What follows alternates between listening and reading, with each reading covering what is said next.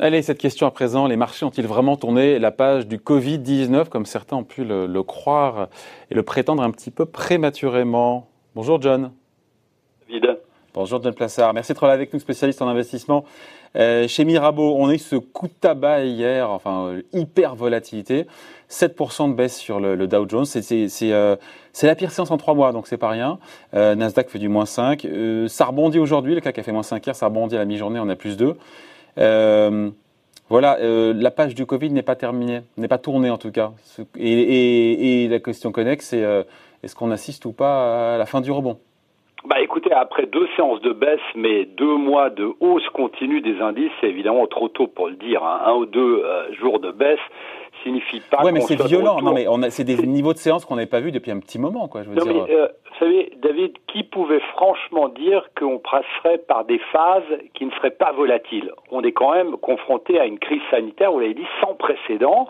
On tend à l'oublier et euh, on n'est pas de retour au niveau de l'économie à ce qu'on avait connu avant le coronavirus. Donc, donc après les excès à la hausse, ben voilà, il y a les excès à la baisse. Moi, je trouve que c'est juste le moins 7 sur le Dow Jones, on se dit, ah, on est encore capable de faire des séances avec une, un, tel niveau de volatilité. Tout à fait, mais il ne faut pas oublier une chose aussi, c'est que depuis, donc on a eu ce rebond très violent depuis, euh, depuis plus de deux mois, et il ne faut pas oublier que ces deux dernières semaines, vous avez eu euh, des secteurs très volatiles, qui sont les secteurs cycliques, qui ont commencé à rebondir.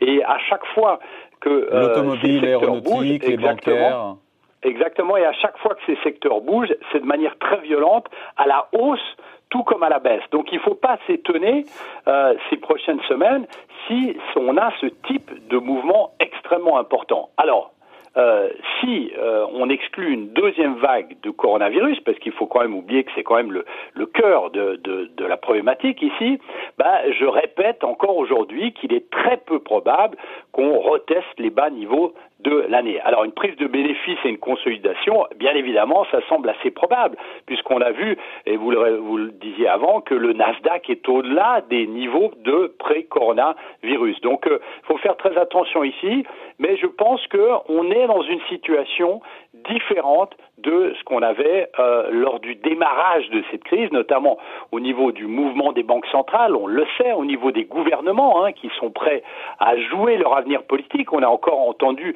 le secrétaire d'État au Trésor, Steve Mnuchin, qui a dit cette nuit qu'il était, ce, pour lui, exclu de reconfiner les personnes puisque euh, il était plus dommageable pour l'économie et pour certaines personnes au niveau médical de rester confinées chez elles.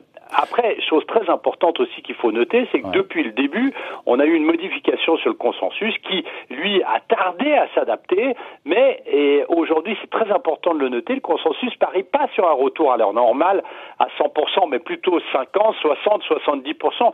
Imaginez le secteur aéronautique qui, euh, évidemment, ne euh, n'aura pas les avions pleins, euh, en tout cas avant la fin de l'année. Vous prenez le secteur le plus sinistré. Hein. Moi, juste, John, moi, ce que, là où je me suis interrogé, je me suis dit, mais pourquoi tout d'un coup, hier, on a du moins 7 sur le Dow Jones? Alors, ce apparemment, ce qui a fait chuter les marchés, c'est euh, une double peur. Retour de la peur économique, retour de la peur sanitaire. Si on les passe en revue, on a Jérôme Powell, mais c'était déjà il y a 48 heures, qui nous a dit euh, en gros que l'économie américaine, ben voilà, la reprise serait plus lente que ce qu'on pouvait, euh, peut-être que ce que les marchés avaient imaginé. Donc ce pessimisme affiché du, euh, patron de la Fed, ben voilà, ça n'a pas plu, euh, ça n'a pas plu au marché, qui a peut-être un autre scénario en tête.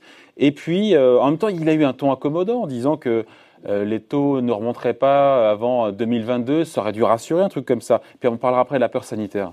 Alors, euh, euh, je dirais qu'au niveau de la Banque centrale, ce qui a dérangé le, le, consensus et les investisseurs, c'est qu'il y a tellement de dissensions au sein des membres de la Réserve fédérale américaine, notamment pour s'accorder sur les prévisions économiques et du chômage de cette année. Alors, vous me direz... Parce qu'au global, on a eu moins 6,5 sur 2020, nous a dit la Fed, et plus 5 sur 2021.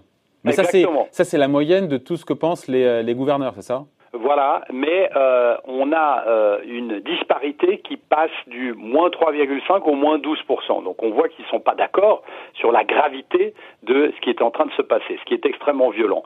Si on revient sur la séance d'hier et cette violence, alors évidemment, euh, les investisseurs ont un peu, voire beaucoup, puisqu'on a vu du moins 7, regarder le verre à moitié vide, mais il ne faut pas oublier une chose, David, c'est que hier, et on en parle très peu, on a eu un mouvement technique très fort qui ont été deux programmes de vente de la part de hedge funds apparemment historiques sur les marchés. Donc on a eu des liquidations de positions extrêmement importantes qui ont accéléré la tendance et cerise sur le gâteau, vous avez une valeur euh, sur le Dow Jones qui pèse beaucoup qui est Boeing qui a perdu plus de 16 donc ça, ça a aussi, euh, ça, a aussi euh, plombé littéralement les indices aux États-Unis. Ouais. Euh, après, encore une fois, il y je reviens à l'idée de ce ton accommodant du patron de la Fed qui aurait pu euh, rassurer. Non, ça se dire, c'est comme si les marchés prenaient, au-delà des hedge funds qui ont liquidé des positions, qui prenaient conscience que rajouter des milliards à des milliards, c'est peut-être plus la solution. Bah, écoutez, à la base, euh, pour une banque centrale, le but de rajouter des milliards, c'est évidemment stabiliser euh, le marché financier et puis alimenter la liquidité.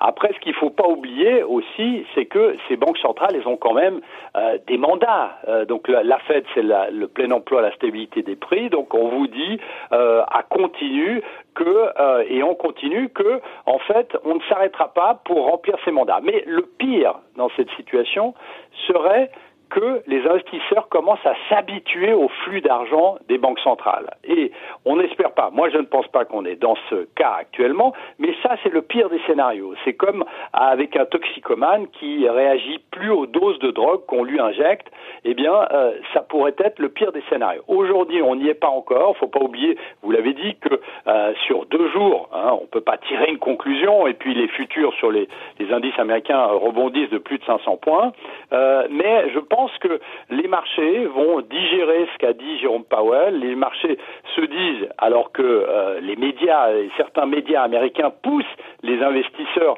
à se dire que le redémarrage est parti et que euh, la crise sanitaire est derrière nous, il faut quand même pas oublier que vous avez une dizaine d'États aux États-Unis qui hier ont annoncé de fortes progressions de nouveaux cas de coronavirus. c'est ça. Euh, Est-ce que quelle est la, part justement de cette peur sanitaire? Parce que pour le coup, alors on, voit ça de loin. Vous connaissez bien le sujet, vous, mais cette résurgence de cas de Covid. On parle de plusieurs dizaines, encore une fois, d'États américains. Euh, en gros, ceux qui ont rouvert un peu prématurément, qui ont lâché le confinement un petit peu, qui sont sortis du confinement un peu prématurément en avril. Enfin, ça fait la Texas, la Caroline du Nord, l'Arizona, la Floride, la Californie. Ce qui fait craindre, enfin, on parle de hausse de cas de Covid dans 21, 21 États. C'est pas rien. Hein. exactement. Avec cette crainte, encore une fois, du, entre guillemets, deuxième vague qui freinerait cette reprise économique américaine. Bah, vous savez, il y a un décalage aujourd'hui avec ce que vous dit le gouvernement, euh, qui évidemment se focalise sur cette élection et de novembre 2020 et la réalité. Et euh, là-dedans, on en a déjà parlé ensemble, David. La problématique ici, c'est que euh, vous avez un secteur qui est le secteur des services, qui emploie 50 millions de personnes aux États-Unis et qui est crucial pour l'économie américaine qui euh, est le premier touché par ces potentiels euh, euh, cas de hausse de, de Covid aux États-Unis. Donc ici, il faut voir une chose, c'est que si on se rend compte hein, effectivement que le Covid remonte, les cas de Covid remontent aux États-Unis et que en fait on ne pourra pas ouvrir les restaurants, les hôtels et faire voler les gens de sitôt, eh bien là il y aura peut-être une prise de conscience qui euh, n'est pas encore qui n'est pas encore présente aux États-Unis euh, et qui sera euh, dommageable pour l'économie évidemment, mais pour les indices en premier lieu. Ouais. Après, il y a aussi, alors certains diront que c'est anecdotique, mais on a cette biotech Moderna qui nous, dit hier euh, qu'elle va lancer des tests à grande échelle sur 30 000 euh, euh, volontaires à partir du mois de juillet. c'est une phase qui est déterminante pour savoir si ce vaccin est efficace ou pas par rapport à un placebo. Ça aurait dû exciter un peu les investisseurs. C'est passé complètement à côté. Bah écoutez, j'ai l'impression, euh, c'est un tout petit peu la même chose en Europe, mais plus aux États-Unis, que tout le monde s'invente euh, euh, le fait d'être docteur et de savoir ce qui va se passer. Euh, alors que si vous écoutez l'Institut Pasteur, qui nous a dit tout de suite que ça prendrait au minimum 18 mois pour la, création d'un vaccin, eh bien, euh, on voit ici que cette excitation qu'on avait euh, ces derniers mois est en train de s'estomper parce que on voit que la réalité est tout autre que ce que peuvent nous dire notamment les médias et encore plus le gouvernement, puisque je vous rappelle quand même que Donald Trump a été un des premiers à dire qu'il trouverait avant l'hiver qui trouverait un vaccin alors qu'il n'en a aucune idée. Euh, et donc c'est ici que euh, potentiellement il y a une prise de conscience des, euh, des investisseurs, comme quoi toutes ces nouvelles sur le sanitaire, eh bien, sont des nouvelles à prendre vraiment avec des pincettes, et qu'il ne faut surtout pas parier, ce serait la cerise sur le gâteau, mais il faut surtout pas parier sur un vaccin imminent. Alors cette prise de conscience, évidemment, ben, laisse de côté ceux qui arrivaient à s'exciter sur ce type d'informations. Ouais.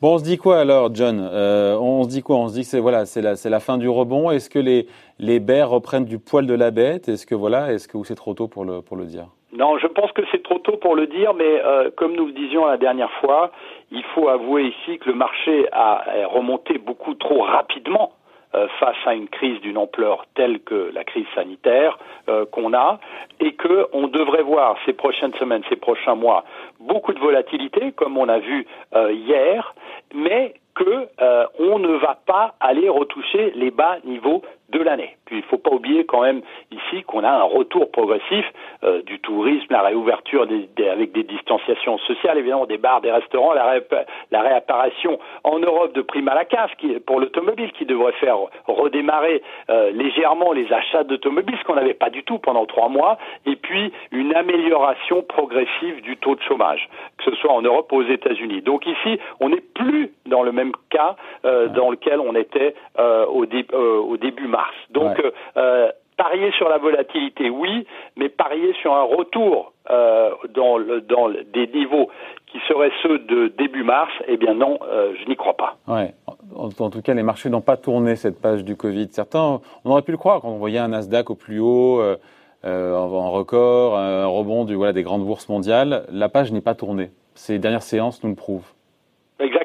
Et ce qu'il faut surtout voir, c'est que en fait, c'est la réalité, euh, la triste réalité, qui est en train un peu de rattraper les marchés, puisque on le disait avant, on voyait euh, la bourse avec euh, un verre à moitié plein, et on laissait de côté les mauvaises informations, qu'elles soient politiques, qu'elles soient commerciales. Je vous rappelle quand même qu'il y a des tensions sino-américaines extrêmement fortes, et qu'elles soient sanitaires. Donc là, c'est peut-être la réalité qui va peut-être un peu venir vers le devant et puis on, la prise de conscience qu'on est monté quand même d'une manière assez folle.